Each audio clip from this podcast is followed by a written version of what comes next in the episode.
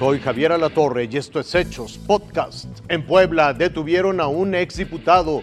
Está acusado del asesinato de la activista Cecilia Monzón. El impacto de los deslaves en la sierra de Oaxaca deja heridas muy profundas. El colapso del PRI después de las elecciones del domingo. Que lo detuvieron, güey. Pues a esa persona. A esa que ya subieron al coche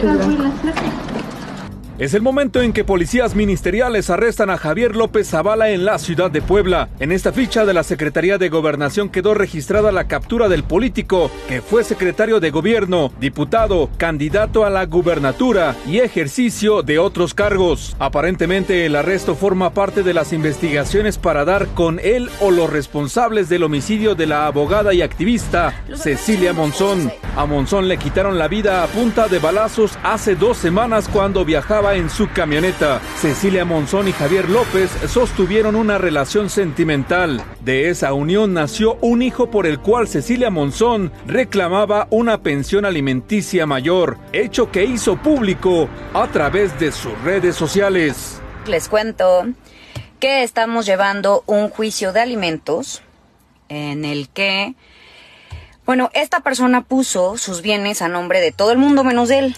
Junto con López Zavala fue arrestado Santiago Bárcena Álvarez, señalado como presunto cómplice. Cecilia Monzón era reconocida como una activista que luchaba principalmente por mujeres en situaciones vulnerables. Hasta el momento la Fiscalía de Justicia de Puebla no se ha pronunciado en este caso. Lo que sí se supo es que López Zavala estaba a punto de casarse por tercera ocasión en 15 días con información de corresponsales. Fuerza Informativa Azteca.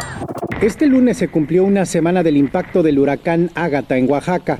Desde entonces muchos caminos quedaron bloqueados por deslaves y por la caída de árboles en la costa y en la sierra. Ocho días después del paso del huracán, aún hay comunidades en San Juan Osolotepec y Santiago Xanica ubicadas en la sierra que están incomunicadas vía terrestre.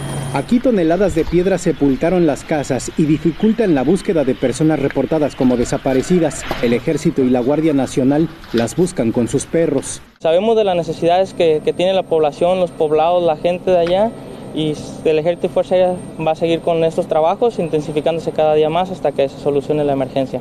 Los rescates en helicóptero de personas lesionadas y mujeres embarazadas continúan. A Rosa, por ejemplo, la sacaron de San Antonio o Solotepec, pues surgía su atención médica. En pleno vuelo la canalizaron para aplicarle suero y estabilizarla. Ya en tierra, la subieron a una ambulancia y de ahí fue directo al hospital. La situación en la sierra oaxaqueña sigue siendo complicada pues se necesita comida, agua y atención médica. La gente se encuentra desesperada por salir porque tiene necesidad de asistir a algún escalón sanitario. Mientras el ejército mexicano sigue rescatando a varias personas y entregando despensas en las zonas afectadas, en cuanto se escuchan estos helicópteros, decenas de pobladores salen de sus casas desesperados para pedir ayuda desde las partes altas de su comunidad. Aunque dicen que México es un país de ganadores, siempre habrá un gran perdedor. Y en el caso de las elecciones, el fallador profesional se llama Lito Moreno. Así es, el presidente nacional del PRI terminó con un partido desdibujado, un partido que se sostiene por alfileres. Y lo que es peor, esos alfileres se llaman PAN y PRD, pero para entenderlo mejor usemos esta fotografía del flamante Alito. Cuando asumió la dirigencia nacional, el PRI tenía 12 gubernaturas. En la elección del domingo perdió 8. Si hablamos de presidencias municipales, la pérdida es mayor. Antes tenían 459 les arrebataron 250. Ahora veamos la debacle en la Cámara de Diputados. Ubiquémonos en la elección intermedia de 2015, durante el gobierno de Enrique Peña Nieto. En ese entonces el PRI obtuvo 203 diputados. En la elección intermedia del domingo, perdieron 140. Así que mejor ahí le paramos. La nota que usted acaba de ver la presentamos en junio de 2021. Pero este domingo pasó lo que tenía que pasar.